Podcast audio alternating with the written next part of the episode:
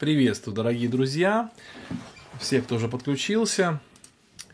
Начинается э, эфир, прямой эфир второй лекции по посланию к римлянам. Те, кто подключился к нам в записи, вы можете сразу перемотать на ровно 10 минут, потому что эти 10 минут у нас уйдут на разные э, технические вопросы, мы будем общаться друг с другом. Кстати, можете и послушать, в принципе, ничего тут такого секретного нет, может быть, даже будет интересно. Вот. И... Но если вам не интересно, то вы можете просто перемотать на 10 минут. Сейчас я ссылочку скину в свой телеграм-канал. Кстати, кто еще не подписан на мой телеграм-канал, то подпишитесь. Его найти легко в телеграме при помощи поиска служения Дениса Самарина. Там я выкладываю все свои объявления, все свои какие-то новости и так далее, и так далее. Вот, хорошо.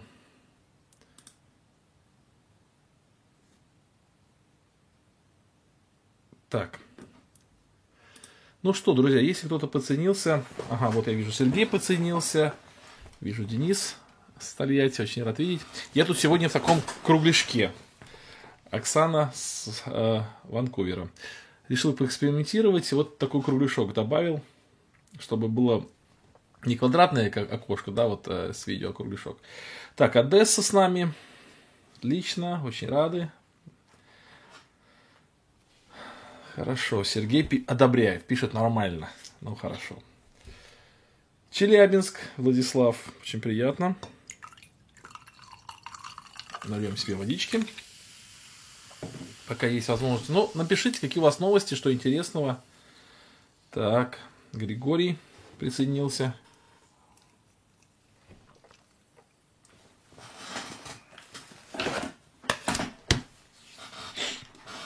Дмитрий Украина, Бобруйск Николай. Хорошо.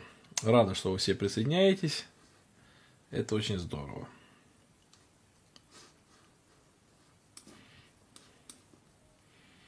Так, Нижний Новгород. Как будто в Риме. да, ну то и расчет. У нас, у нас потеплело в городе, здесь мухи появились. Это удивительное событие. Так, Литец. Так, это Пенсильвания. Нет, я сейчас не чай, я сейчас это. Ми, ну, такой лимонадик себе купил. Черноголовки. Так, Ростов. Миоры. Миоры это где, интересно? Снега много, да, у нас вообще тепло. У нас вчера молодежь э, Щекинская была. Они купались на море. Ванкувер, Канада. Ага, приветствую. Зам, Замглай, Черниговская область. Рада вас видеть, приветствую. Андрей, приветствую. Владимир из Браслова, Украина. Магадан. Ух ты, Магадан. Мне кажется, то ли я давно вас не видел, то ли вообще не было вас раньше. Вот с Магадана именно я имею в виду. Мир Божий сердцам вашим. Спасибо. Украина, Днепропетровская область. Любовь, приветствую вас. Чернигов. Миор, а, Миора Беларусь, точно, точно. Я думал, где же Миора? Вспоминал, вспоминал. Беларусь. Приднестровье. Когда в Крым? Ну, в ближайшее время я не планирую никуда ехать. Точнее, я планирую ехать сейчас в Брянскую, туда, в сторону Брянска, Новомосковск. Приветствую Люна, Люнебург. Люнебург, ух. Какие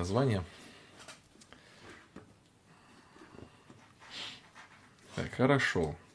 Ну что, с нами уже получается сейчас 77 человек. Еще 6 минут до начала. Воронеж присоединился.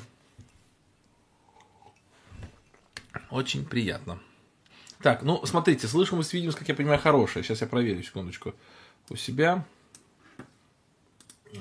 Так, это... Да, ну все, уже хорошо. Германия. Ленинградская. Владимир, очень рада видеть. Хорошо. Курск. Отлично, Курск. А Брянск здесь есть интересно? Польша. Олег.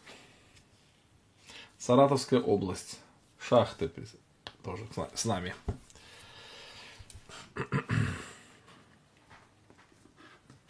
Ну, надеюсь, вы читаете послание к римлянам. То есть вы читаете его по кругу, чтобы у вас сложилось впечатление об этом послании, и чтобы у вас все, что, что мы говорили, оно складывалось в такую в общую картинку, в такой пазл, вам необходимо, конечно, читать э, его часто, это послание. Так, привет с города Верт, Вертхайм, Германия. Казахстан. Ну да, я понимаю, что для вас поздновато, но я не знаю, что делать. Как бы оно и для меня поздновато, уже, уже спать скоро хочется, но э, я только приехал полчаса назад, поэтому трудно раньше делать. Привет из города Пинска, Беларусь. Спасибо, спасибо большое, Владимир. Церковь АСД у вас есть? У нас есть, да. Вись Виесентурм, Германия. Украина, Кривой Рог. Какие новости, друзья? Давайте не только привет, но может новости, какие интересные события происходят, что у вас... Так, какой-то текст появился здесь странный. Ну ладно.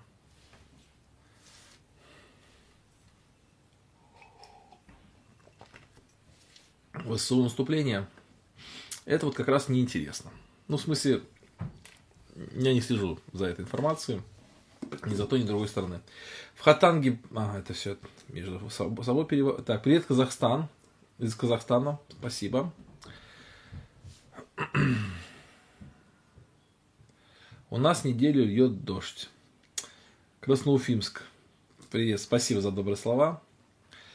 А, было ли написано послание до поджога Рима? Ну, поджог Рима, да, когда? Давайте посмотрим.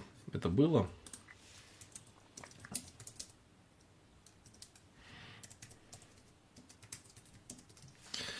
Так, поджог Рима Нероном, 64 год. Да, это как раз уже почти конец вот эпохи, когда Петра казнили, Павла казнили, а послание написано 54 58 годы, да. То есть это примерно на сколько, ну 10 лет раньше, чем поджог Рима. Так, Сан-Франциско. Приветствие, спасибо большое от Маргариты. Скоро зима, побольше эфиров. Но эфир у меня, я так понимаю, достаточно их много, поэтому... Так.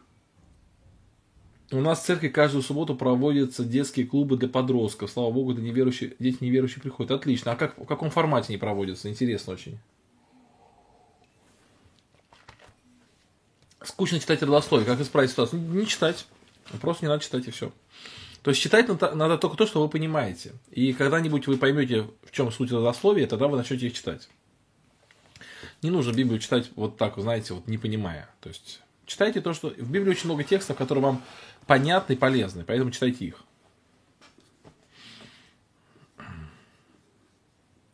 Пенсильвания. О, опять проверка. Ну что, две минутки, друзья, осталось до начала. Ужгород присоединился к нам. У нас сейчас 111 человек. Ну, в принципе, для разбора посланий к римлянам это достаточно нормально.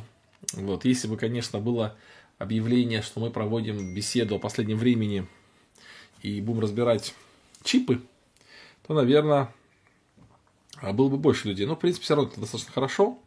Спасибо, что присоединились. Так, конечно, в записи эфир останется. Конечно, так, Юрий тут мне ку. ну, можно и так поприветствоваться. Так, Германия, Ангелина присоединилась. Подольск. Очень хорошо. Друзья, значит, две минутки у нас осталось. Ровно через две минутки мы помолимся, начнем наше общение. И давайте мы вспомним правила. Так, значит, Любовь пишет, вступительная встреча, потом дети ходят по кружкам. Ну, интересно, спасибо. Хорошая идея. Может быть, мы с вами, мы, может быть, такую же идею возьмем для себя. Кулебяки, Германия. Итак, друзья, если, значит, э, у нас используется, как у нас, как используется чат? Давайте напомню всем, кто только присоединился первый раз, возможно. И чат мы используем только по теме, которая сейчас идет. То есть, если вы хотите какой-то сторонний вопрос задать, не надо чат использовать. Если вдруг кто-то будет использовать чат не по, не по назначению, просто не реагируйте. Вот я вас очень прошу, не реагируйте, человек сам потихонечку затухнет. Грегори пишет, говорили же, не будем молиться на эфире. Нет, мы такого не говорили. Мы говорили, что мы не будем молиться, когда идут вопросы-ответы, когда, например, там тайм-менеджмент какой-нибудь и так далее, и так далее. А вот эфир мы всегда, когда разбор слова, мы всегда молимся и всегда молились уже несколько лет. Поэтому я думаю, что вы что-то перепутали. Э, не посоветуйте книгу с комментариями о притчах Иисуса Христа. Наверное, сейчас на скидку нет. Надо подумать, какую книгу вам посоветовать. На вопросах-ответах в четверг можете задать этот вопрос и постараюсь ответить. Так, ну что, 21.00, друзья, мы помолимся с вами и э, начнем. Любящий Господь, сердечно благодарим Тебя за прекрасную книгу «Послание к римлянам». У нас сегодня второй разбор, второе, э, вторая, вторая лекция. Благослови нас, Господи, понимать его правильно, изучать его, сосредоточиться на Слове Твоем. Слава Тебе за все. Аминь. Итак, друзья, мы в прошлый раз с вами поговорили о а, Э, давайте немножко повторим, да, у нас было введение в послание, мы с вами поговорили о обстоятельствах написания послания, об авторе послания, поговорили с вами о тех книгах, которые были написаны уже к тому времени, когда послание было написано римлянам, об адресатах посланий поговорили, поговорили о нескольких вариантах, предположи, предположительно, именно из какого, э, какой был состав церкви, там был больше иудеев, больше язычников или перемешанный состав. Потом мы с вами поговорили о структуре послания и вывели вот такую, как бы сказать, такой пересказ всего послания, то есть вот на этой страничке пересказ всего послания. Э, в прошлый раз я немножко торопился, там было несколько грамматических ошибок, я сейчас все поправил, поэтому если вдруг кто-то из вас там хочет скопировать, пожалуйста, можете сейчас скопировать, я уберу свое вот э, лицо, чтобы был текст полностью на экране. И, в принципе, вы можете остановить потом видео в записи сделать скрин. Или попросите, там, я это пришлю, этот текст уже целиком. Вот, в принципе, это пересказ всего послания, то есть, если вы прочитаете, то будет, ну, понятно, как бы, мое видение, как я вижу, вот о чем вообще это послание целиком, если вот раскрывать его как одну, одну историю. Вот. И сегодня, друзья, мы приступим уже к изучению всего этого послания. И как мы его будем изучать? Как мы будем его изучать? Мы будем его изучать следующим образом, друзья. То есть, а, сначала мы поговорим о таких достаточно больших блоках, углубляясь внутрь этих блоков ровно настолько, насколько нужно, чтобы понять замысел всего блока. Впоследствии, после того, как мы каждый блок изучим, мы будем изучать входящие в этот блок стихи более детально, возможно, останавливаться на каких-то даже небольших э, отрывках или на каких-то часть, частях стиха. Но самое главное, нам именно понять вот именно смысловой блок, его значение. И сегодня мы с вами поговорим о таком э, блоке, который называется, прошу прощения, вот так, так, так, вот он называется так, так, так, да, все правильно, я ничего не перепутал. Значит, э, он называется, вот, вот. Иудеи и язычники одинаково греховны. Это блок, который начинается с первой главы 18 стиха по третью главу 18 стих. То есть занимает а, ну, такое достаточно большое начало этого послания. И нам апостол Павел сам помогает определить, о чем первые три главы послания, или первые там две с половиной главы, три с половиной, три с половиной главы послания, он об этом пишет в, третьем главе, в третьей главе, в девятом стихе. Ибо мы уже доказали, что как иудеи, так и елены все под грехом. То есть это означает, что первые 2, 3 глава до 9 стиха, вот эти, эта часть послания, это начало послания, ну кроме там приветствия, мы об этом еще поговорим, вот эта часть послания, она посвящена доказательству, то есть апостол Павел доказывает. Кстати, это очень удобно, потому что апостол Павел во многих своих посланиях иногда резюмирует самого себя и говорит, а вот о чем я писал выше – вот это вот то, что я хотел сказать. И вот находя вот такие такие вот резю, резюме самого апостола Павла, его выводы, нам легче разобраться, что же было сказано выше. В послании к римлянам, 1, 2, 3 глава до 9 стиха, это доказательство того, что иудеи и елены все находятся под грехом. Для чего он это доказывает? Э, что, как он это доказывает? Мы об этом посмотрим, поговорим чуть позже, но самое главное вот эту мысль. И давайте мы вернемся к нашей структуре послания. Вот она. Посмотрите, первые две с половиной главы апостол Павел доказывает, что и иудеи, и язычники не имеют никаких преимуществ пред Богом, так как и те, и другие являются грешниками. Каким образом можно человеку стать праведным? Павел отвечает, что при помощи закона это невозможно. То есть Евангелие Павла начинается с описания проблемы – А проблема заключается в том, что и иудеи, и язычники являются грешниками. И уже потом, на основании вот, этой, э, вот этого фундамента, что оба, оба народа являются грешниками, или, оба, или, оба часть, или обе части э, населения, обе части человечества, иудейская часть человечества и языческая часть, и эллинистическая часть человечества являются одинаковыми грешниками, следовательно, никаких преимуществ перед Богом нет, следовательно, можно выстраивать уже Евангелие благодати, Евангелие э, спасения. То есть Евангелие начинается с утверждения греховности, как, бы, как, это, как это, может быть, не странно бы не звучало. Вот. Но сейчас, когда мы э, то есть прежде чем мы перейдем к этому вот, э, вот к этому тексту, мы вернемся в самое-самое начало и еще раз повторю, то есть первые три главы, там, ну, две с половиной, но почему я написал там две с половиной, две с половиной главы, потому что так активно он именно две с половиной главы, а потом делает некоторые выводы, до третьей главы 18 стиха, вот он подчеркивает, что греховность всего человечества, и вот теперь мы посмотрим, как он это делает и для чего он это делает. И для этого мы с вами вернемся в самое-самое начало, первая глава Первый стих, тире, первая глава, 18 стих. Посмотрим на личность апостола. На личность того человека, который написал это послание. Кстати, я уже говорил в прошлый раз, что э, авторство послания, оно, в принципе, никем не оспаривается. То есть это однозначно написал апостол Павел, и все текстологи, ученые, все библеисты, они признают именно вот таким образом. Хорошо. Личность апостола. Мы прочитаем с вами э, такой достаточно большой текст с первой главы по 16 стих и посмотрим коротко на личность апостола. И почему коротко? Потому что вот очень много комментариев. Вот у меня, например, есть комментарий, допустим, э, Гаррита Риза, такой достаточно подробный комментарий. Тут же у меня лежит учебник, написанный, ну или комментарий, написанный э, самим Лютером, допустим, у меня еще Лопухина толковая Библия, ну, много-много всяких источников. И вот они очень много посвящают тому, кто написал это послание, в каких условиях, когда, когда это случилось и так далее. Это все очень интересно, и все это вы можете посмотреть в справочниках, в энциклопедиях, это доступная информация. Нам как бы это не очень важно, потому что у нас экзогетический разбор. Мы хотим понять, не просто сделать, хотим понять именно замысел послания. Мы э, не просто хотим вот, вот в, это, в, эти, в серию этих разборов не просто какие-то уроки для себя вывести. Мы хотим именно замысел послания понять. И для этого нам необходимо немножко абстрагироваться от частностей, от нюансов и постараться все время держать в голове именно общую схему послания. И вот личность апостола Павла мы будем с вами рассматривать именно в контексте всего послания. Апостол Павел был очень многогранной личностью. Он мог про себя очень много что сказать. Но что он говорит конкретно в послании к римлянам именно про себя? Давайте мы прочитаем. С первого стиха первой главы. Павел, раб Иисуса Христа, призванный апостол, избранный к благовестию Божию.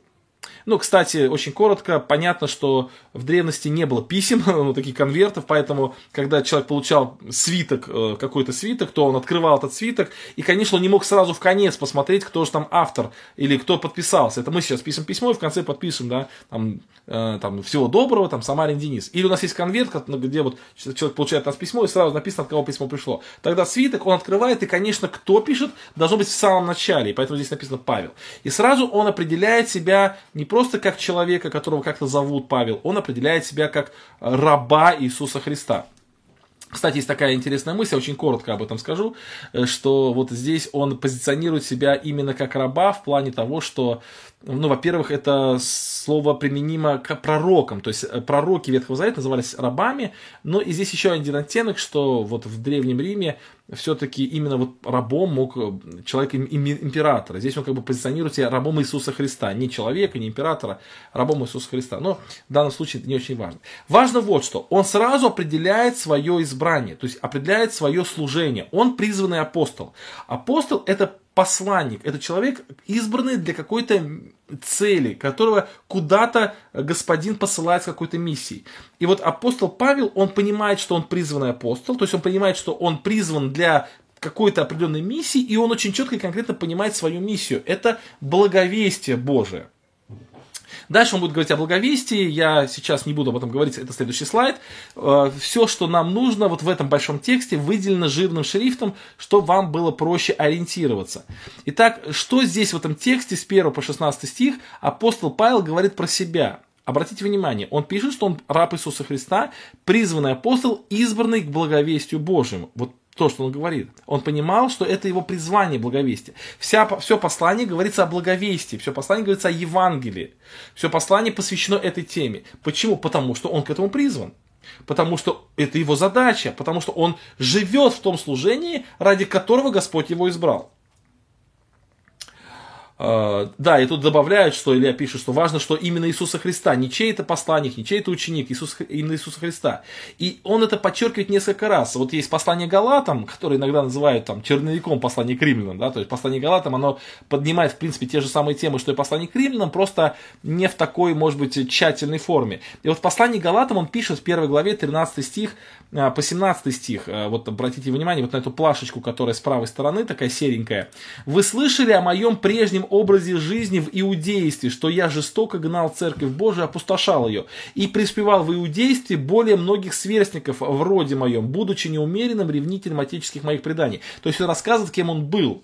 И дальше. «Когда же Бог, избравший меня от утробы матери моей и призвавший благодатью своею, благоволил открыть во мне сына своего, когда это случилось, мы помним, он шел в Дамаск, вот тут картинка, которая напоминает нам об этом событии. Он шел с письмами в Дамаск, такой рьяный человек, гонитель церкви, влачивший мужчин и женщин э, в тюрьмы, человек, который очень много сделал зла для того, чтобы для народа Божьего, и он, в принципе, свою миссию воспринимал так, как вот подавить эту назарианскую ересь. И вдруг Бог благоволил открыть в нем сына, осиял с ним свет – и для чего? И он подчеркивает в послании Галатам, чтобы я благовествовал язычникам. Вот очень важно понимать, что Павел осознавал свое призвание. И это, кстати, хороший вывод для нас, чтобы нам тоже понимать, к чему мы конкретно призваны. Потому что каждый человек, он ну, многим чем может заниматься, там, и тем, и тем, и тем, и тем, и тем. Но, в принципе, у нас есть какое-то одно служение, одно, как бы, одно призвание, которому мы должны посвятить свою жизнь, и которое дает наибольший эффект. Вот, э, то, к чему Бог нас больше располагает. Вот у Павла это было благовестие язычникам. И дальше он пишет, я не стал тогда советоваться с плотью и кровью, то есть не пошел в Иерусалим. Под плотью и кровью иногда понимает, что он не стал советоваться с самим собой, то есть э, со своими плотскими желаниями, со своими искушениями. Нет, нет, здесь имеется в виду, что он не пошел в Иерусалим, то есть он не стал советоваться с людьми. Вот здесь вот эта идея. Почему он это подчеркивает? Он это подчеркивает в послании к Галатам, и он об этом говорит в послании к Римлянам, что это Евангелие он получил лично от Бога. Он призванный апостол Иисуса Христа. Он не научен кем-то, он не научен какими-то апостолами, какими-то людьми, книгами. Он вот то, что он возвещает, он возвещает, получив, получив лично от Иисуса Христа. Вот. Ну да, вот здесь Илья, как бы сказать, добавляет, что я от самого Господа принял, да. Нет, не, Сергей, ни в коем случае, это не из гордости. Почему? Потому что дальше он пишет, я пошел в Иерусалим уже спустя время. Это именно было призвание такое. Итак, Павел осознает себя призванным к благовестию. В девятом стихе он еще свидетельствует о себе. А, себе, о себе свидетельствует. Свидетелем мне Бог, которому служу духом моим в благовествовании Сына Своего, Его. Обратите внимание, опять он говорит о благовествовании. Он служит Богу благовествованием. То есть тем, к чему его призвал Господь, тем он ему и служит. Это еще раз, э, давайте об этом обратим внимание. Если у нас есть какое-то призвание, Бог нас к чему-то избирает, вот этим мы ему и служим. В благовествовании Сына Его. Вот это его задача. И дальше написано, точнее, выше написано, которому служу духом моим. То есть это не просто служение плотское, это не просто внешнее служение. В первую очередь это внутреннее состояние духа человека, который посвящается на служение. И, и он выше пишет в 9 стихе, свидетель мне Бог. Да, друзья, э, в принципе, совершая служение, есть свидетели люди, которые видят, как мы совершаем служение, но они не могут заглянуть в наше сердце, не могут заглянуть в нашу душу. Но свидетель Бог, пишет Павел, что я духом служу а, ему в благовествовании его сына. То есть я действительно а, вся внутренность и внешнее, и внешнее поведение там его, и внутреннее состояние, оно было посвящено сосредоточено на этом служении. Дальше он говорит о том, что я непрестанно вспоминаю вас, всегда прося в молитвах моих, чтобы воля Божия когда-нибудь благопоспешила и прийти к вам. Мы знаем, что э, он, э, апостол Павел, в прошлый раз мы говорили, он э, пошел в Рим, или точнее собрался идти в Рим тогда, когда весь огромный регион, где он трудился, был уже охвачен его служением. То есть во всех ключевых городах были созданы и устроены хорошие, качественные церкви, которые были способны распространять Евангелие. И когда он это все сделал, вот у него настолько сильное желание было благовествовать, что он продолжает э, расширять горизонты своего служения и решает идти в Рим. И причем об этом он просит еще до того, как Э, у него была возможность пойти в Рим. То есть он уже, он такой был Павел таким великим стратегом, он заранее планировал свое служение, он заранее планировал свое э, путешествие, да, вот он, может быть, еще там первое путешествие, второе, а он уже молится о том, чтобы когда-нибудь, когда-нибудь, может быть, Господь расположит его, э, его пути в Рим, и тогда он расскажет в столице империи о Евангелии. Вот очень важно иметь стратегическое планирование в служении, очень важно понимать не только вот то, что мы сейчас должны делать, но и на будущее планировать. Когда-нибудь, мы не знаем, знаем когда, мы не знаем сроков, но может быть Господь благоволит мне благовествовать в Риме. Вот. Дальше он пишет о том, что я весьма желаю видеть вас, преподать вам некоторое дарование духовное. 13 стих он пишет, я многократно намеревался прийти к вам. И потом он пишет вот эти слова, 14 стих, на которые я хотел бы обратить внимание, как он воспринимает свое служение. Он воспринимает его как долг я должен и еленам, и варварам, то есть и, и мудрецам, и невеждам. То есть в этом стихе э, он определяет себя как человека, обязанного к служению. В другом тексте Священного Писания, когда он говорит о одобрении Божьем по отношению к нему, он пишет, что вот это одобрение будет не за то, что он совершает служение благовестия, потому что служение благовестия – это его обязанность а одобрение будет за то, или похвала будет за то, что он это совершает безвозмездно, то есть не беря от церквей необходимую э, поддержку финансов. Вот, вот это сверхсила или сверх его задачи было. Но вот обратите внимание, что и в том тексте, и в этом тексте апостол Павел воспринимает свое служение как обязанность, как долг. Это не только, не то, что вот, ну, я сегодня проснулся, у меня там есть время свободное, и я так уж и быть э, сделаю приятное Богу, я ну, буду служить тем служением, которое он мне поручил. Нет, это его обязанность. Это, он в этом видит свой талант, он в этом видит свое призвание, и это его обязанность. Поэтому Друзья, если у нас есть какое-то служение, если у нас есть какое-то поручение от Бога, если мы чувствуем к чему-то, у нас есть определенная как бы склонность, и у нас это хорошо получается, и это служит в благословении людям, и церкви, и Богу, это нужно воспринять как обязанность, которую Бог нам поручил выполнять. Это очень интересно, у Павла так было. И он воспринимает, пишет, я должен, я должен еленам и варварам, мудрецам и невеждам. Почему вот такого перечисления. Ну, как бы здесь охватываются все люди. То есть елены и варвары, это, соответственно, получается э, греки, то есть образованные люди такие, и все остальные варвары, которые греки считали необразованными, мудрецам и невеждам, ну, то же самое, то есть людям не знающим и людям мудрым. И так, что до меня, я готов, ведь, смотрите, опять готов благовествовать и вам, находящимся в Риме. То есть у меня желание, я молюсь об этом, я к этому готов, то есть все у меня подготовлено, все, все конспекты сложены, я иду к вам, я готов. Дальше он пишет, я не стыжусь благовествования Христова. То есть почему не стыдиться? Потому что благовествование Христова является спасительной силой для, ну об этом сейчас чуть позже поговорим, является спасительной силой для всех людей, и я не стыжусь.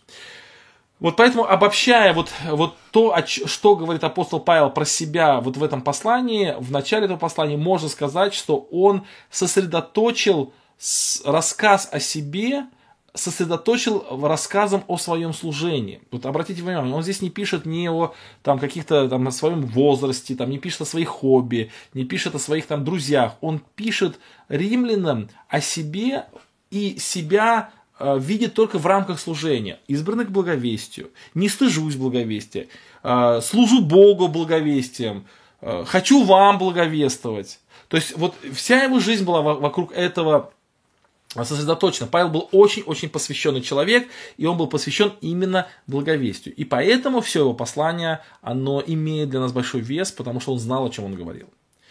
Посмотрим ваши немножко комментарии, да. То есть, мы сейчас в роли... Э, э, так, хорошо. Евгений пишет, готов, то есть расположен. Ну да, в смысле расположен, готов. То есть вот в любой момент, пожалуйста, я вот хочу пойти, я вот молюсь, чтобы Господь, его воля благопоспешила. Здесь, друзья, я вот эту, вот эту часть хочу достаточно быстро пройти.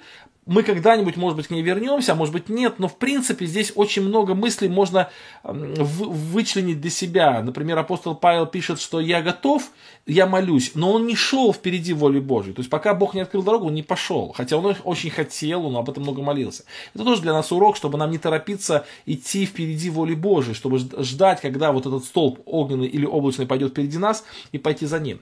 Но я почему не хотел бы, а, не хотел бы а, акцентировать на это внимание, потому что э, сегодня очень много важных тем и хотел бы их успеть. А подчеркну то, что апостол Павел говорит о себе именно в рамках своего служения. То есть он говорит о себе или видит себя только в рамках служения, которое он совершает. Ну вот вопрос такой, зачем верующим людям, которые уже приняли Евангелие, рожденным свыше, повторно благовествовать? Это интересный вопрос, и хотелось бы к нему когда-нибудь вернуться, и, наверное, мы вернемся даже в течение послания к римлянам, но апостол Павел в послании э, Коринфянам, 1 Коринфянам, 15 глава пишет, напоминаю вам, братья, Евангелие. То есть это он пишет Каринской церкви. Напоминаю вам, братья Евангелие, которым вы, которое вы приняли, которым и спасаетесь. Дело в том, что Евангелие это не просто некая весть о том, что Христос за тебя умер, и ты должен это принять. Евангелие это сама жизнь. И мы спасаемся Евангелием. То есть не спасены Евангелием, а спасаемся Евангелием. И дальше он пишет, если только преподанное удерживайте так, как я благовествовал вам. То есть Евангелие нужно верующим людям, не меньше, чем неверующим людям. Поэтому Павел его везде всегда напоминает, везде о нем рассказывает. Да, это благая весть. Итак, давайте коротко повторим о том, о чем мы сейчас говорили. Первые 16 стихов, здесь поднимаются две больших темы. Первая тема – это личность апостола Павла, вторая тема – это характеристика благовестия, которого, которое Павел принес. Первую тему мы с вами рассмотрели. Личность апостола Павла. Это человек, который был избран для служения, который совершал это служение и который готов совершать его дальше служение. Он не стыдился этого служения, он его любил, это служение, он его прославляет. В другом тексте пишет, я прославляю служение свое. Поэтому, друзья, очень важно, чтобы для нас взять урок применения, да, чтобы мы понимали свое избранничество, к чему Господь нас призвал. Не стыдились этого избранничества, понимая, что именно вот это служение, оно очень важно. Пребывали в этом служении, да, вот в служении пребывать ну, необходимо. А не просто, вот бывают люди призванные, у них есть талант, у них есть какая-то способность, у них есть благословение Божие, но ничего не делают в этом вопросе. Они э, сидят и занимаются другими делами, распыляются на много других дел, не сосредотачиваясь на главном. Вот. И Павел, он достаточно много шел по пути тому, чтобы это служение совершалось лучше и лучше. Вот такая личность Павла, которая здесь, э, которая здесь мы видим. Вторая тема, которая поднимается вот в этом самом отрывке, с 1 по 16 стих, это характеристика служения. Кстати, прежде чем мы перейдем к характеристике служения, хочу показать вам реконструкцию облика апостола. То есть вот э, с правой стороны картинка, ну точнее это икона апостола Павла, Андрей Рублев, 1310 год, это с иконостаса, э, там до Иисусной чинность так называемый, ну в общем это на иконостасе. И вот, вот так вот, вот так вот видели эм, апостола Павла иконописцы. Но, ну, в принципе, иконописи, вообще там специальные вообще существуют правила иконописи и так далее, и так далее. А вот с левой стороны вы видите реконструкцию облика апостола, которые, которые сделали, ну, может быть, лет 10 назад при помощи компьютерных технологий, а, э, ориентируясь на некоторые на многочисленные источники, которые есть в Священном Писании, там, которые дошли до нас из других источников. Вот, пример, вот такая реконструкция вот апостола. Но интересно, да, вот встретить человека, обычный человек достаточно, такой худощавый, э, вот с таким большим лбом, потому что явно человек очень умный. Ну, вот, наверное, все-таки где-то близко к истине вот так он и выглядел. Это очень интересно. Для меня, по крайней мере, это интересно. Э, вот. Ну, э, я не думаю, что Илья пишет, реконструкторы вдохновлялись иконами Рублева. Я не думаю, я думаю, что все равно вот церковная традиция, она сохраняет определенное видение того или иного человека, и иконописцы, они ориентируются на предыдущий опыт. Те на предыдущий опыт, те на предыдущий опыт, и в конце концов с какими-то, конечно, серьезными искажениями, но в общем-то все равно довольно узнаваемо они рисуют. Поэтому я думаю, что Павел примерно так и, э, примерно так и, мысль, и мыслил. Э, Алексей пишет, если, если я не правильно запомнил, Таламонт Алексей, если не ошибаюсь, Бывает, что служение навязывает, в итоге занимаешься не своим делом. Вы знаете, да, так бывает, но здравый человек, особенно человек в возрасте, там, больше 35 лет, он должен уметь отказываться. Он должен понимать, что не все то, что ему предлагают в церкви, необходимо, не на все соглашаться. Вот в Деянии апостолов, в 6 главе, если не ошибаюсь, там есть такой момент, когда э, случилась проблема в апостольской церкви. Там были э, вдовицы, они их ну, не, не, не давали нужное для того, чтобы они там ели, там пили и так далее. И апостол апостолы в эту проблему вникли, и они говорят такие слова, нехорошо нам оставить наше служение. Они избрали других людей, но они не э, согласились оставлять свое служение ради этого служения. Поэтому здесь тоже очень важно. Вот. Теперь следующая, следующая как бы тема вот этих, этого отрывка – это характеристика благовестия апостола Павла. То есть апостол Павел в течение всего послания к римлянам будет говорить о Евангелии. Да, мы с вами в первой лекции сказали, что апостол Павел не полноту Евангелия открывает. Он не говорит, например, о крещении, допустим, не говорит о воскресении мертвых, там, ну, в полноте, эсхатологическая тема, он не, э, ну, почти не открывается, да, вот в послании к римлянам, вот именно в том виде, когда он открывается в других посланиях. Он почти ничего не говорит о Христе, как э, вот христологию не открывает, да, то есть очень незначительно этому посвящено. Или, или экклесиология тоже в послании к Ефесянам, она намного глубже раскрыта. Поэтому неполнота Евангелия, конечно, в послании к римлянам, но тем не менее очень важные темы Евангелия, это спасение благодатью, по вере спасения, они в послании к римлянам открываются. И вот в начале этого послания, в первых 18 стихах, э, он говорит не только о себе, как о личности, кто он, к чему он призван, как он трудится, э, почему он пошел в Рим, а он говорит и о благовестии. Он дает краткую характеристику того благовествования, которое которому он посвятил свою жизнь. И вот это очень интересно, на это стоит обратить внимание побольше, чем на личность самого апостола Павла. А, давайте посмотрим. Итак, начало. Павел, раб Иисуса Христа, призванный апостол, избранный к благовестию Божьему. То есть, вот мы это уже видели. Избранный к благовестию Божьему. Но вот под словом благовестие Божие Павел понимал что-то конкретное. Вот каждый человек может туда свое что-то вложить, а вот Павел что-то конкретно имел в виду. Что же он имел в виду? Которое, то есть Бог, вот это благовестие Божие, обещал через пророков своих в святых писаниях. То есть апостол Павел достаточно конкретно и четко пишет, что то благовестие, которое предлагает апостол Павел, смотрите на правую колонку, это исполнение обетований Ветхого Завета. А, когда апостол Павел стоял перед царем, он говорит, я не говорю ничего, кроме того, о чем говорили пророк, Моисей и пророки. То есть апостол Павел говорил много того, что иудеям казалось странным, новым, искажением каким-то. Но апостол Павел говорит, подчеркивает, что я все, что говорю, вот то Евангелие, которое я возвещаю, это Евангелие, оно содержится в Ветхом Завете. Это то, о чем говорил Ветхий Завет которое, то есть Бог, которое, то есть благовестие, Бог прежде еще обещал через пророков своих в святых писаниях. И вот это благовестие, то есть первым показывает корни этого благовестия. Корни этого благовестия в Ветхом Завете. Вот поэтому, когда мы обращаемся к Ветхому Завету, мы должны видеть там именно благовестие Евангелия, именно благовестие Иисуса Христа. Дальше он говорит теперь о предмете благовестия, о Сыне Своем, о Сыне Своем. То есть э, суть благовестия – это возвещение идеи или возвещение истины о Сыне Божьем. Вот этом суть, это тема, это содержимое благовестия. Итак, содержимое благовестия – это об Иисусе Христе, а истоки благовестия – это Ветхий Завет. Теперь он рассказывает вот об этом сыне, который родился от семени Давида по плоти. То есть, э, по-человечески вот этот сын является потомком царя Давида. Так и было обещано в ветхозаветных обетованиях, что это будет потомок Давида по плоти. И открылся Сыном Божьим. То есть он является и Сыном Человеческим по плоти от Давида, и Сыном Божьим по э, рождению от Духа Святого.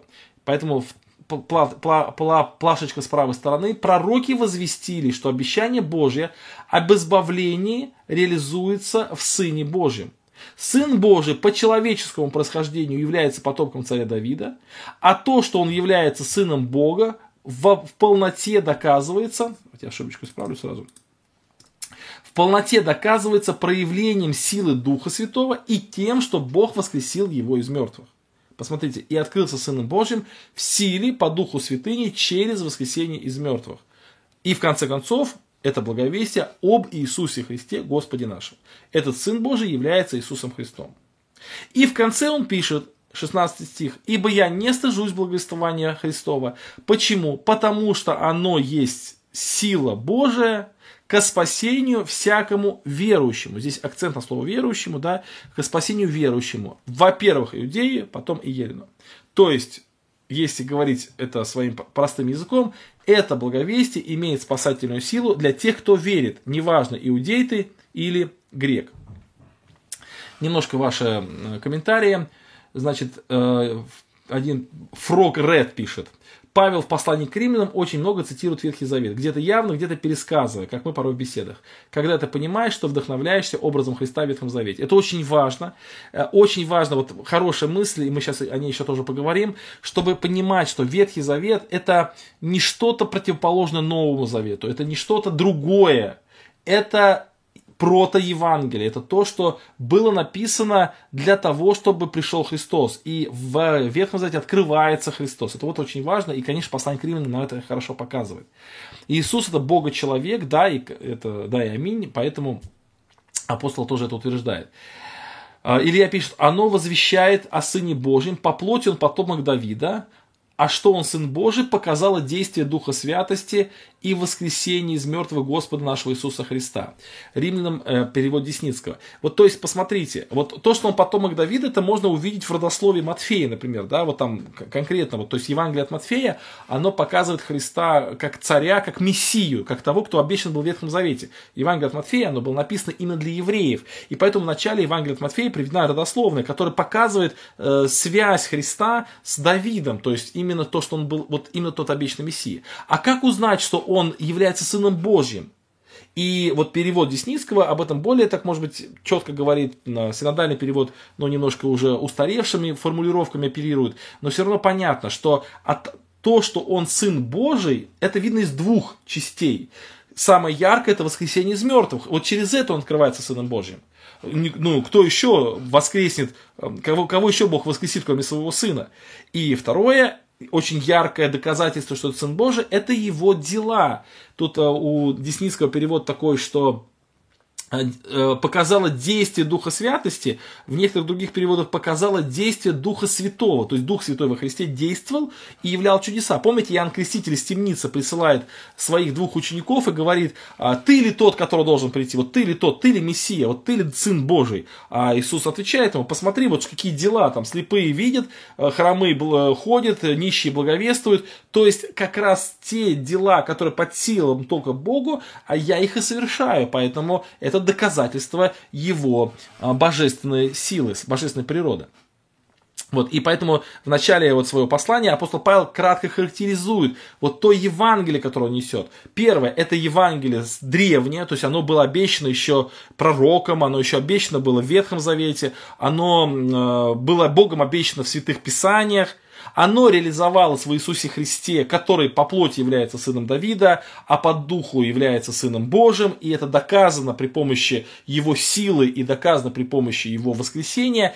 И в конце вот этого отрывка он пишет, поэтому я не стыжусь этого Евангелия, оно является силой Бога, то есть это Бог это Евангелие еще в древности возвестил и реализовал во Христе, и оно распространяется на всех, кто верит, да, вот тут открывается источник, э, или точнее посредник между вот Богом и человеком, это вера, и неважно, иудей ты или елен, это не важно, важно, чтобы ты имел веру.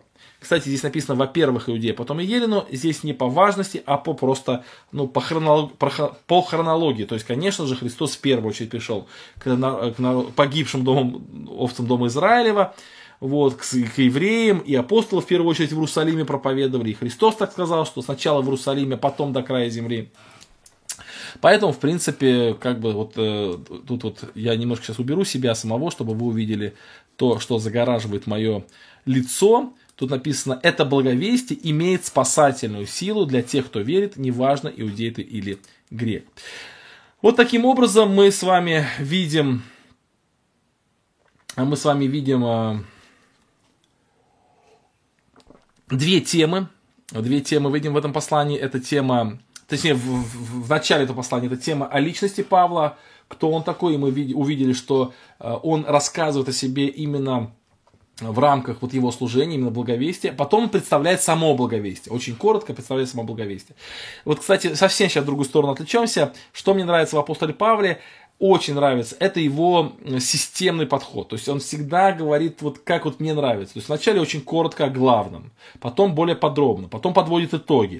То есть у него послания настолько структурированы, настолько четкие, настолько конкретные, что вот читать их вот лично мне, который, вот я программист, да, то есть для меня вообще структурность это очень важно. Мне очень легко, очень, ну да, есть трудные тексты в основном, но э, легко читать, потому что они очень очень а, такие структурные, очень четкие, очень конкретные, разбиты на подтемы и так далее. Вот очень здорово, этому нужно учиться. Так, ваши комментарии читаю. Значит, а, Дмитрий пишет, чудеса Спасителя, совершаемые силой Святого Духа. Да, вот, вот именно так вот э, можно сказать, что это доказательство его принадлежности к Богу, да, или его сыновства. Евгений пишет, дух личной святости Христа. Вот знаете, я бы не стал это делить. Вот кто-то вот пытается разделить, это Христос своей силой исцелял, там, или Духом Святым.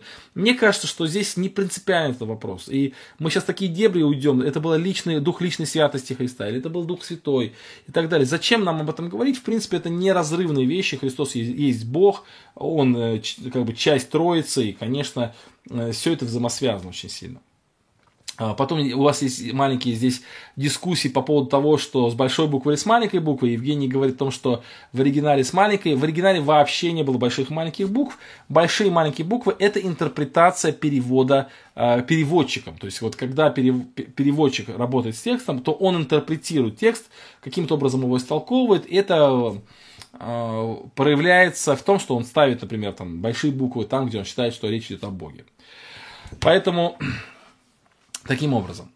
Итак, давайте мы пойдем дальше, посмотрим на некоторую схемку, которую я для вас рисовал сегодня. Э, надеюсь, она вам понравится.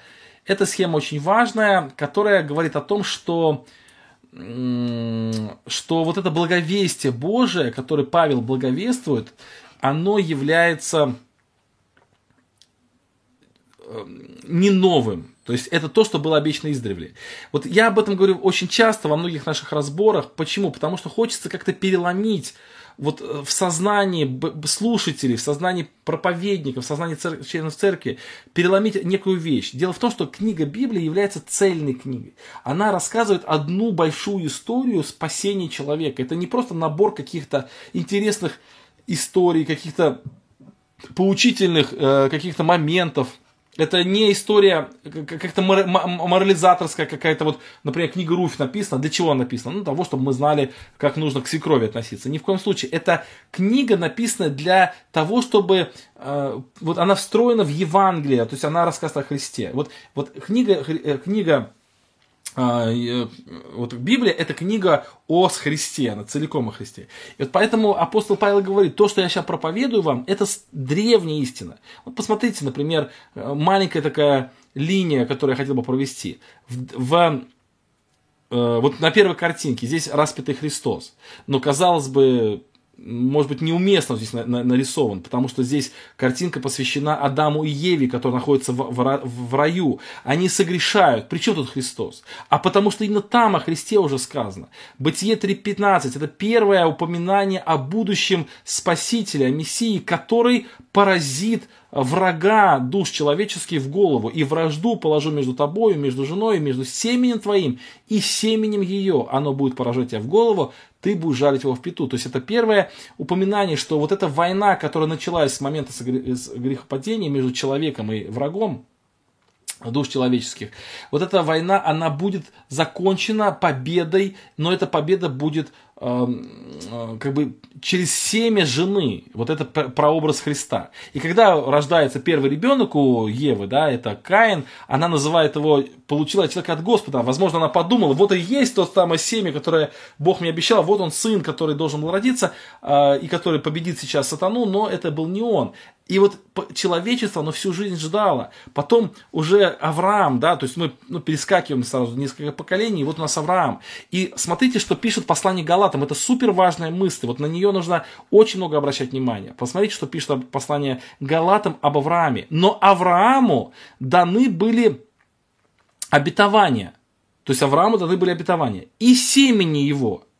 Я, пишет Павел, не говорю то, что я, я, я говорю то, что завета о Христе, прежде Богом утвержденного, закон, явившийся спустя 430 лет, не отменяет так, чтобы обетование потеряло силу.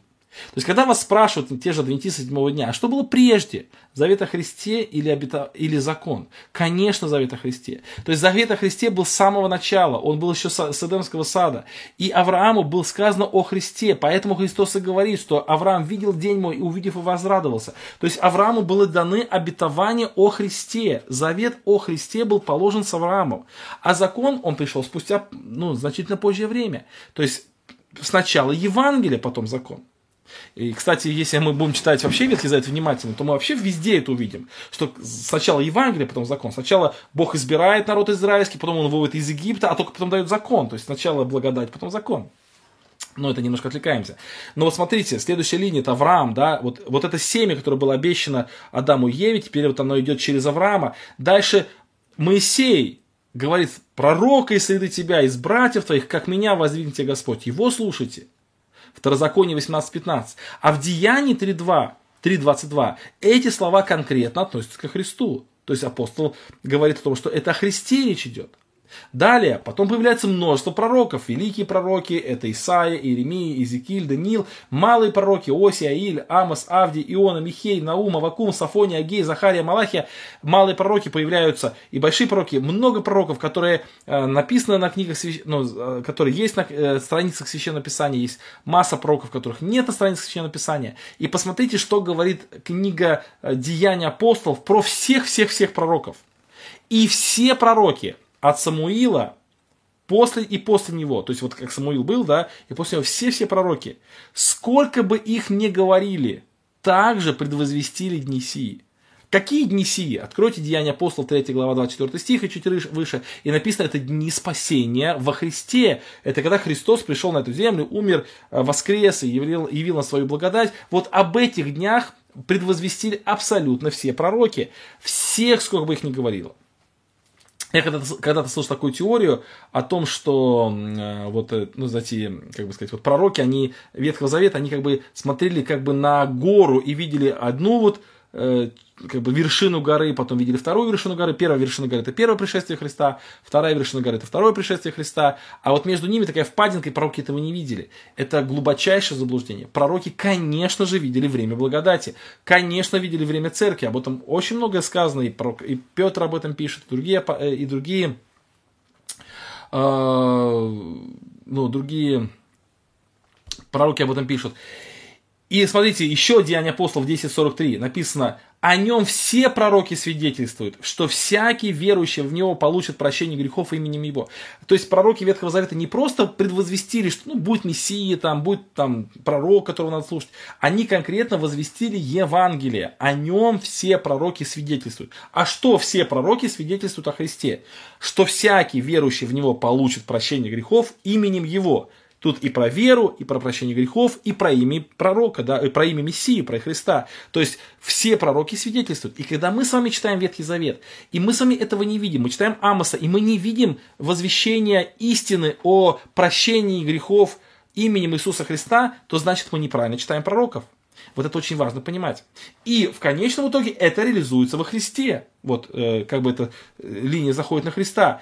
И это Евангелие, вот то здесь крест, оно уже и на иудеев, и на язычников. То я своим, э, своим лицом закрываю вам язычников. Ну, я сам язычник, конечно, поэтому закрываю, но покажу. Вот. То есть здесь как бы римские такие колонны греческие, вот они символизируют языческий мир, а тут ортодоксы символизируют иудейский мир. То есть получается, что Евангелие, оно распространяется и на тех, и на других. Немножко комментарий, комментарий ваши почитаю. Так, так, так, так. А, значит, мысли Павла хорошо видны, когда читаешь посла... послание целиком за один раз. Вот сто процентов согласен ли я, мы об этом тоже говорили сегодня в начале, что очень важно читать так. Дальше, так, Александр пишет, большие или маленькие, так, так, это дальше. Книга Руфь предвозвещает спасение язычников. Да, то есть книга Руфь, она встроена в Евангелие. То есть это не просто какая-то книга, повествующая там, о взаимоотношениях семейных. Нет, это Евангелие. А вот она предвозвещает спасение язычников. Да, это очень важно. А, замечательная схема, можно использовать на занятиях с подростками. Конечно, вы вообще все можете пользоваться, все, что я говорю, даже меня можете не спрашивать. Так, самый большой пророк Иоанн Креститель, ибо он говорил и звал их ко Христу, а не пророчествовал. Очень хорошо. Итак, друзья, вот э, важно вот, это утверждение апостола Павла, что то, что я благовествую, я благовествую вам то, что было в Ветхом Завете. Друзья, почему я об этом настолько вот настойчиво говорю? По нескольким причинам. Первая причина это как раз то, что вот к Ветхому Завету иногда отношение такое, что это что-то другое. Там, вот, там закон, там э, какие-то вот, ну, какие-то вообще, вот потом это не сработало, это все отменилось абсолютно, все это отменилось, так как это не сработало, и Бог план Б включил. План Б это Новый Завет, это Евангелие, это церковь, это план Б. Поэтому все, как бы, церковь заменила Израиль, а, Новый Завет заменил Ветхий Завет, все это заменило, и поэтому все это отменилось, и теперь только церковь Израиля, все, церковь и Новый Завет. Это первое такое понимание. А такое, оно, конечно, ложное, явно ложное, потому что Павел об этом не пишет. А второе понимание, другое понимание, что э, нет, Ветхий Завет, он продолжает действовать, Израиль, Бог продолжает с ним работать, церковь это отдельно, Израиль отдельно, Новый Завет отдельно, Ветхий Завет отдельно, но ни Ветхий Завет, ни Израиль не отменился ни в коем случае – у них все, у Бога как бы два, две работы. Он с церковью работает через Новый Завет, с Израилем через Ветхий Завет. Это продолжается, все продолжается, и это, это тоже, конечно, ну, крайней степени заблуждения. Ни в коем случае так думать нельзя. Как Павел говорит? Он говорит, что Ветхий Завет и Новый Завет это об одном и том же. То есть ничто не отменялось, и нет никакой параллельной работы с двумя. Всегда было одно. Всегда был завет о Христе. Всегда был э, замысел о благословении народа Божьего э, через веру, что израильского народа, что языческого народа, неважно какого народа, через веру в Иисуса Христа, в Мессию. Об этом говорили пророки. Ни о чем другом они не говорили. Они не говорили об израильском народе. Они говорили о народе Божьем. народ Божий является народом единственным. Бога нет там 10 народов, не два народа. У него только один народ. Это через веру, который вот, то есть Ветхий Завет, он не отменен, в смысле, что как бы типа не нужен, да, все, закончился. Он исполнен, то есть он привел ко Христу, он реализовался во Христе, он ради Христа и был написан, он, он был дан спустя, э, 430 лет спустя обетования Христе. Это очень-очень важная мысль. Это первое, почему я говорю о том, э, почему я застоял это внимание, потому что это вот важно понять вот цельность, единообразие Ветхого и Нового Завета, да. Вот это очень важно. Вторая, э, почему я об этом говорю, потому что когда мы читаем Ветхий Завет, мы должны его правильно видеть. То есть, когда мы читаем Ветхий Завет, мы там должны видеть именно то, о чем мы сейчас говорим. Это видеть Христа, это видеть спасение, благодать, это видеть а, вот то, то, к чему вот, э, он для чего был написан. Так. Я пишу, Ветхий Завет план А. Вот нет, это, конечно, я понимаю, что ты шутишь, это не план А. Так, да, Тора и сейчас указывает на Иисуса, конечно, да, и сейчас она указывает на Новый Завет. Если, если человек читает Тару, или там Танах, или там ну, составные части Ветхого Завета, и он не приходит к Иисусу Христу, именно к Иисусу Христу, не просто к Мессии будущего, а вот именно к Иисусу Христу. Это означает, что он читает Ветхий Завет неправильно. Вот современные иудеи все читают Ветхий Завет неправильно, потому что они не приходят к Иисусу Христу, они приходят к другим идеям. Следовательно, они читают неправильно. Хорошо, идем дальше, друзья. И следующая часть наших рассуждений, она как раз переходит вот на а, кстати, еще, да, вот я стоп, стоп, стоп. Да, и вот Евангелие, то есть смотрите, да, вот я забыл. Итак, вот Евангелие, то есть вот оно еще было э, в Эдемском саду предвозвещено, оно было напомнено, а, а, Авраам был заключен завет с ним, Моисей о нем напоминал, пророки о нем напоминали, возвещали, псалмы об этом писали. Кстати, псалмы об этом очень много, очень много в псалмах написано. Потом все это реализовалось во Христе, и вот благодать Христа уже, вот спасение, оно и на иудеев, и на язычников. И вот с чего начинается Евангелие? Вот, вот вопрос, с чего начинается Евангелие? И Евангелие начинается с суда, то есть э, с возвещения о двух таких важных вещах, о суде и о благодати. Апостол Павел пишет э, в послании к Римлянам, в первой главе, да, 17-18 стих, мы все о том же самом отрывке. Ибо в Евангелии открывается, дальше, дальше, в нем открывается, то есть в этом Евангелии, в этом благовествовании, к которому Павел был призван, ради которого он трудился, э, которое было возвещено в, в прежние века в Святых Писаниях. Вот, это, вот в этом благовествовании, которое мы сейчас называем Евангелием, вот в этом благовествовании открываются две э, как бы истины или две доктрины, или в нем открываются две возможности, два пути. Первый путь – это путь оправдания. В нем открывается правда Божия. Вот слово «правда Божия» – это оправдание Божие, то есть в нем открывается праведность Божия. Потом дальше он будет писать про иудеев, что они э, не нашли оправдания, потому что искали не там, не смирились с праведностью Божией. Вот в Евангелии, в благой вести, который с самого начала, с Эдемского сада, через пророков возвещается и реализуется во Христе, вот, вот в этом Евангелии открывается Божье оправдание людям. Бог оправдывает кого? Верующего. В нем открывается правда Божия от веры в веру, как написано, праведный верою жив будет. Об этом еще Вакум писал, да, вот праведный верою жив будет. И вот это, этот лейтмотив веры, он через всех пророков идет. И вот теперь в Евангелии открывается это. Но в Евангелии же открывается и второй путь. Путь гнева Божьего. Ибо открывается гнев Божий с неба на всякое нечестие и неправду человеков, подавляющих истину неправду. И здесь э, такой, знаете, маленький такая ремарочка на будущее. Мы об этом еще будем говорить. Что, что такое неправда, нечестие человека? Вот что это такое? Казалось бы, нечестие, неправда человека – это его грехи. А, но дело в том, что грехи есть у всех людей. И вот оправдание тогда тоже невозможно, потому что у всех людей есть грехи. Но вот здесь вот этот параллелизм, смотрите, 17 стих. В нем открывается правда Божия от веру в веру, то есть оправдание Божие открывается на верующих. 18 стих. Открывается гнев Божий на тех, кто подавляет истину неправды. То есть им истина открыта, они истину знают, они истины владеют, но они подавляют истину неправды, то есть это означает, что они в эту истину не верят.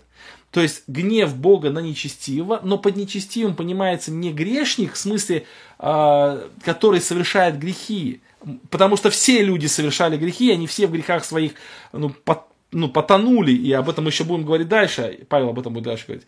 А открывается гнев на тех, кто не верит в истину, то есть э, подавляет эту истину своей ложью. И в этом случае гнев открывается на человека. Поэтому Евангелие, оно не всегда несет э, только добрую весть. Оно в том числе открывается и гнев Божий. Но гнев Божий тоже добрая весть, потому что она добрая для тех, кто уверует во Христа. То есть это справедливая весть. Так написано, что ибо справедливо э, послание Фессалоникийцам да, ибо справедливо пред Богом, вернее, Богу справедливо воздать скорбью тем, кто оскорбляет вас. То есть, как бы, гнев Божий это тоже часть Евангелия. Итак, повторяем.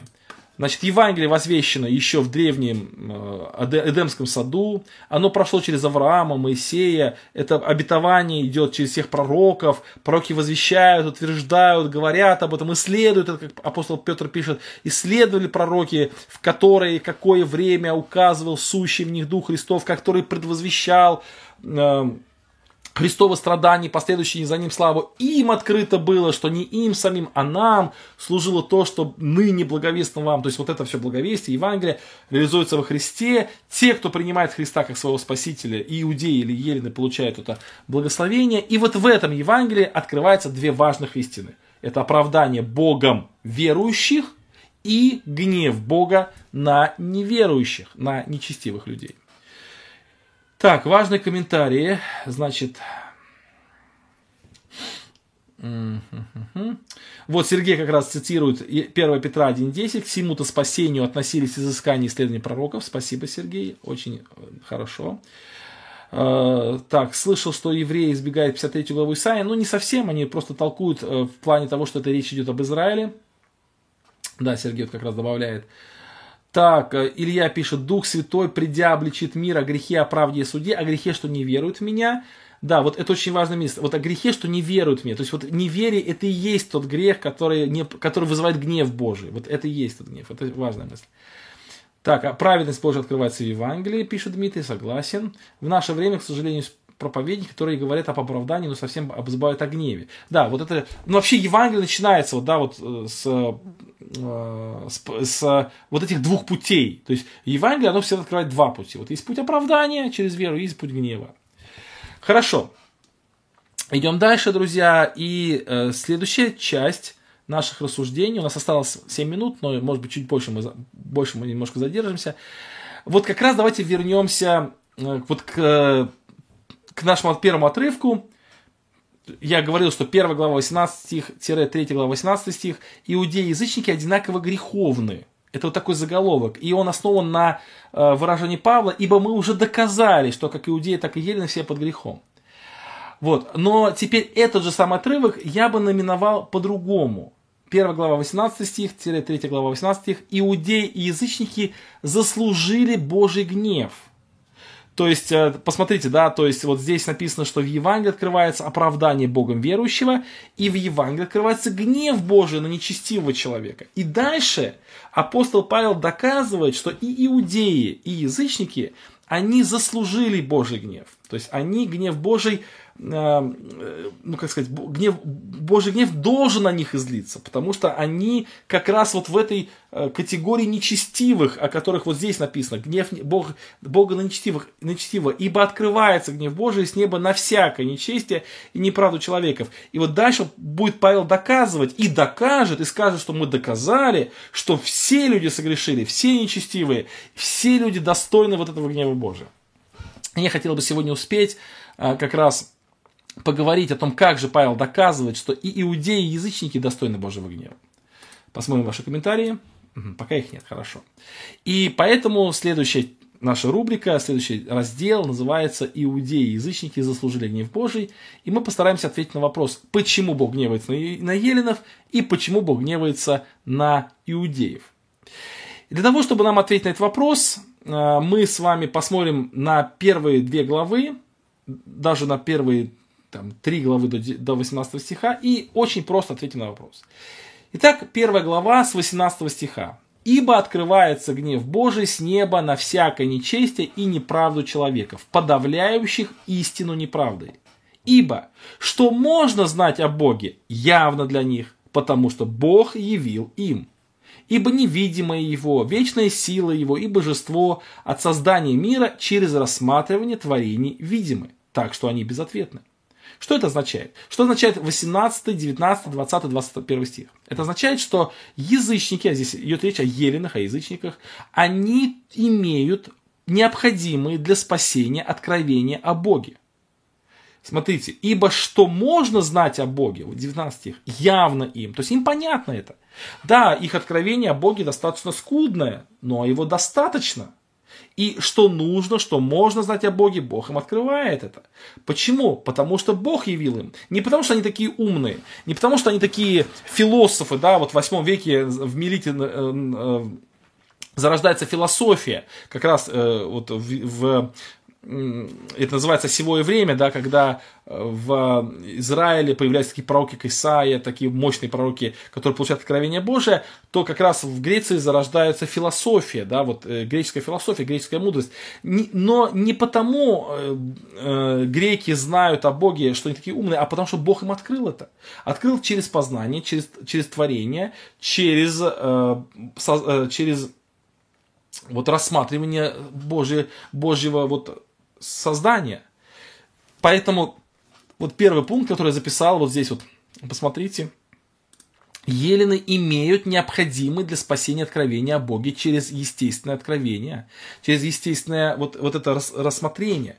Но не только. Во второй главе, в 15 стихе будет написано, что и совесть они тоже э, имеют, которая подсказывает им, как правильно поступать. Посмотрите, написано, что они, то есть язычники, 14 стих, не имеющие закона, язычники, не имеющие закона, по природе законное делают.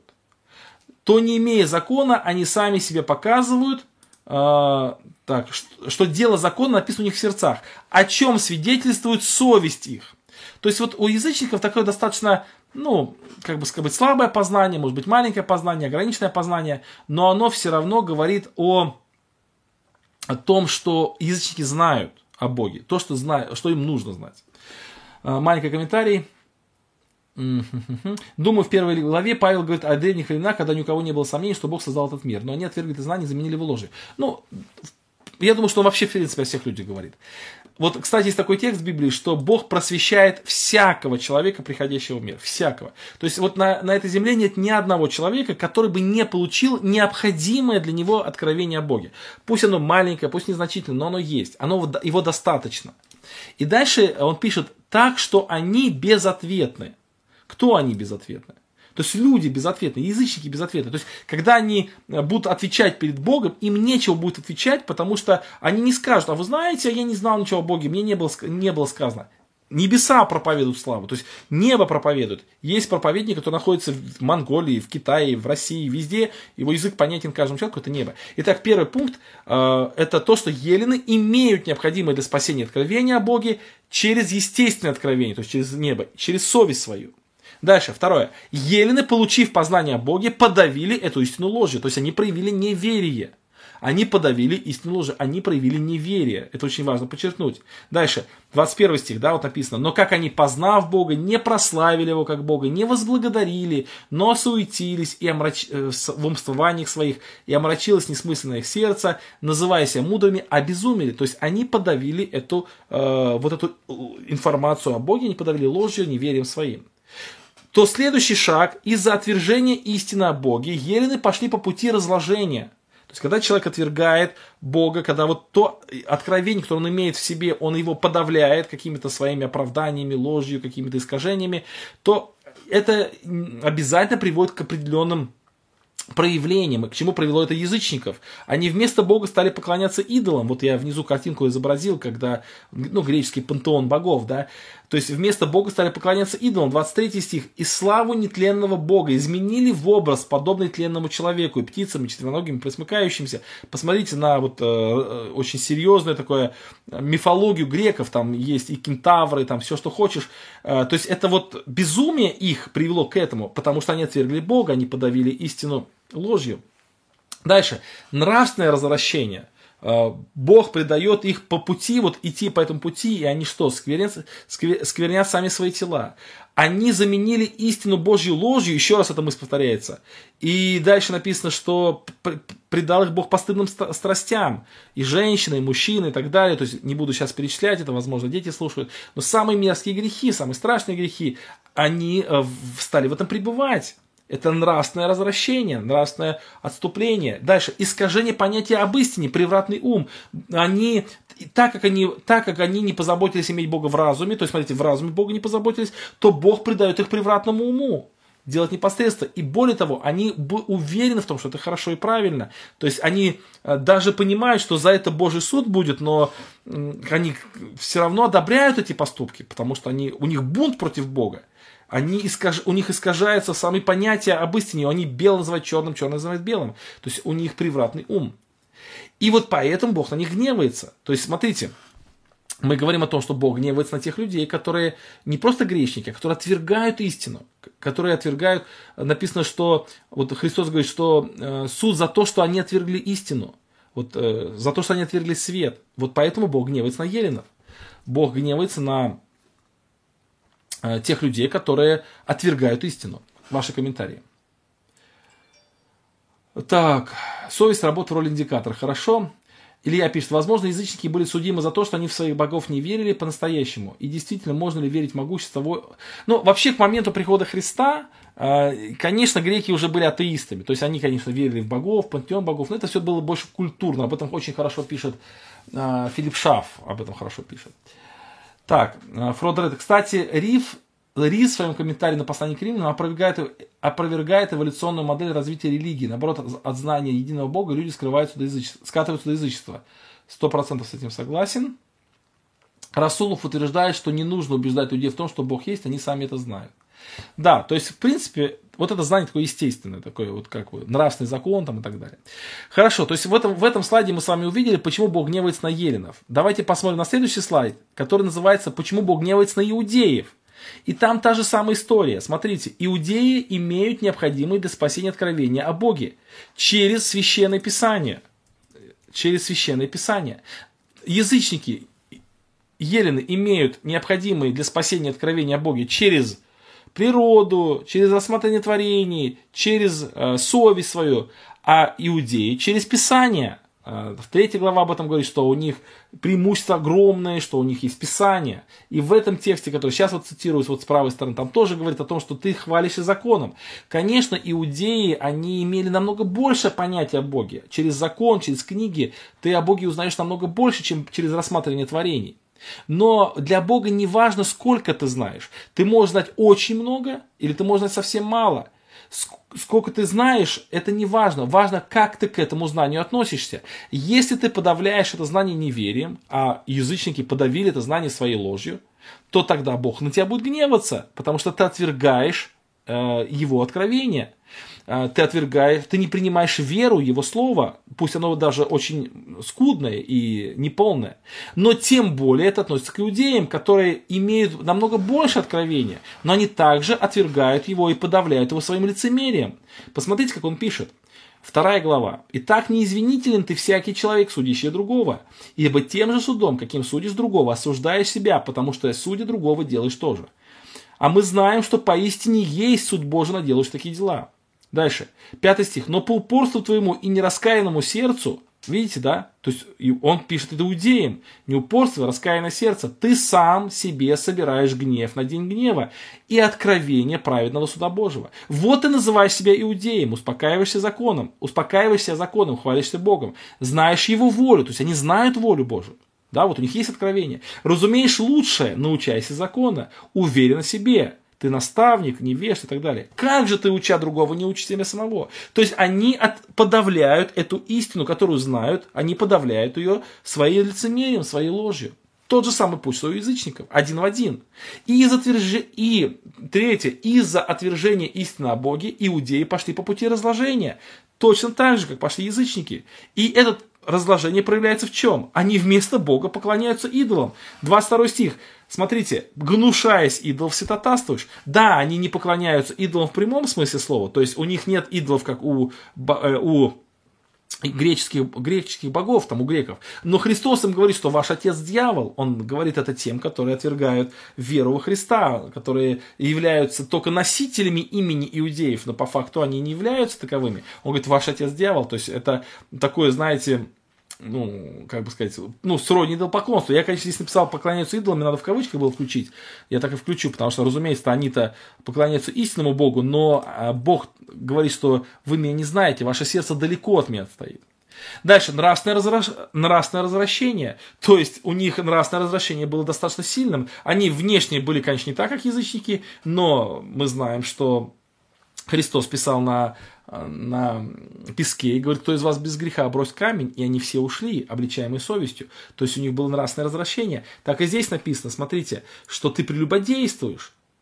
Что ты прелюбодействуешь, да, ты говоришь, так не делать, но ты так делаешь. И дальше здесь перечисляется много чего они делают плохого. И дальше он пишет, что они теряют право называться истинными иудеями. 28 стих. «Ибо не тот иудей, кто таков по наружности, и не то обрезание, которое наружно, но тот иудей, кто внутренне таков, и то обрезание, которое в сердце по духу, а не по букве. То есть апостол Павел э, показывает, что Бог гневается на еленов и показывает, что Бог гневается на иудеев. И показав это, что иудеи, и елены, они идут одинаковыми путями, они и то, и другой народ имеет откровение о Боге, и тот и другой народ подавляет это откровение своим лицемерием, своей ложью, и тот и другой народ, удаляясь от Бога, идут по пути развращения – и тот, и другой народ являются грешниками, и заканчивая этот отрывок, он пишет, ибо мы уже доказали, что как иудеи, так и елены все под грехом. И логический вывод из этого доказательства, что ни иудеев, ни у еленов перед Богом никаких преимуществ нет. И следующим шагом он будет говорить, раз у них нет преимуществ, значит им нужен некий другой путь спасения, чем тот путь, который они э, думали, что он есть у них, это закон у, у идеев.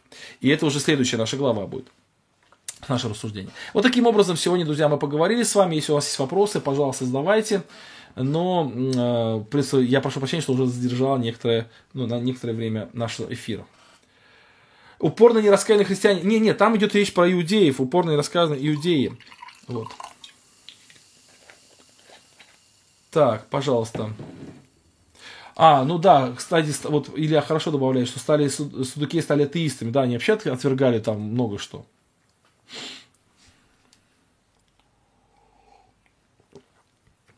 Так, хорошо. Ну все, вопросов у вас нет, друзья. 191 а, человек, ничего себе, у нас э, присутствовал у нас на эфире. А, достаточно много. А, друзья, вопросы, не относящиеся к последним кривинам, давайте мы с вами будем э, позже э, говорить. Там в четверг у нас есть рубрика вопросов-ответов. Друзья, вот не относящиеся к, теме, да, позже будем. Итак, э, напоминаю, что мы с вами изучаем послание к римлянам, и у нас э, цель его понять саму структуру послания. В следующий раз мы э, повторим вот то, о чем мы сейчас говорили, очень коротко и бегло повторим, чтобы нам не забыть, и увидим следующий шаг – вот. Будем ли мы сосредотачиваться на отдельных стихах, я подумаю. Какие-то стихи, конечно, я выделю, как очень яркие и важные, но моя задача все-таки показать именно линию, вот линию послания к римлянам, чтобы вы увидели именно э, вот как бы схему всю, именно увидели замысел послания к римлянам, увидели основные идеи послания. Домашнее задание, братья и сестры, вот такое. То есть, давай, пожалуйста, прочитайте первые э, три главы до 18 стиха еще раз прослушайте, что мы говорили, и постарайтесь увидеть, вот, чтобы у вас очень твердо и конкретно зафиксировалась вот эта идея, о которой мы сейчас говорили. Почему Павел доказывает, что все грешники? Зачем он это делает? А как он это делает? Да? Посмотрите на входящие в эти разделы стихи, на которые мы не обратили внимания за недостатком времени. А, прошли поверхностно только. И второе задание домашнее, вам необходимо прочитать следующий отрывок, да, это уже о том, каким образом э, решается проблема эм, нашей праведности, то есть, если, точнее, проблема нашей греховности. Вот. И, кстати, еще можно, знаете, о чем подумайте? Вот есть прям очень много споров по этому поводу, это будет интересно разобрать. Э, вторая, третья глава, первый стих начинается с такого текста. «Итак, какое преимущество быть иудеем и какая польза от обрезания?» И ответ – великое преимущество во всех отношениях. А этот, как бы, этот раздел заканчивается девятым стихом, 3 главы. Итак, что же, имеем ли мы преимущество? Нисколько. То есть у нас преимущества нет, то есть у иудеев в смысле. Так вот, первый стих великое преимущество, второй стих точнее, а девятый стих никакого преимущества. Вот подумайте, как совместить это, и есть ли у иудеев преимущество сейчас или нет. Вот подумайте об этом, это интересно. Так, а, так, так, так. Читаем ваши Илья пишет, пока Павел не обличает евреев за то, что они не поверили в Христа, что, что является, именно, является неправедностью, а бьет их, их же аргументами, грехами и нечистотой. Хорошая мысль. Так, э, все люди находятся под властью греха. Спасибо за разбор. В этом блоке рассуждая, Павел открывает понятие истинных и ложных иудеев. Так и есть. Спасибо за жертвенный труд. Спасибо большое, сестра Татьяна. Так, отправьте в Телеграм. Хорошо. Спасибо, очень интересно и назидательно. Истинно иудей, пишет Владимир, это народ, это из Божьего народа, который, которым быть великое преимущество во всех отношениях. Не совсем понял выражение. Спасибо большое за разбор, слава Богу, интересно все. Благодарю вас за добрые, добрые слова. Все, друзья, на этом мы заканчиваем, уже довольно поздно, помолимся. И кого нет еще в телеграм-канале моем, подпишитесь.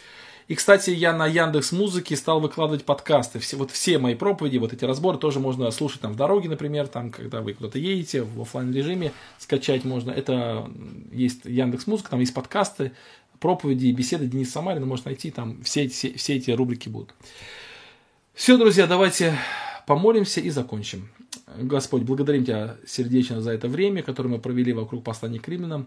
Благослови нас вот, понимать его, любить, изучать его. Благослови всех наших друзей, кто присутствовал, у кого какие нужды есть, ты услышь. Слава тебе за все. Аминь. Все, спасибо большое за то, что присутствовали. А, надеюсь, в следующий раз мы с вами встретимся через неделю. Я буду в поездке, а, у меня не будет дома, мне будет сложно, сложно выйти в эфир, но я очень постараюсь найти возможность все-таки с вами пообщаться. Все, с Богом, до свидания. Так, как мне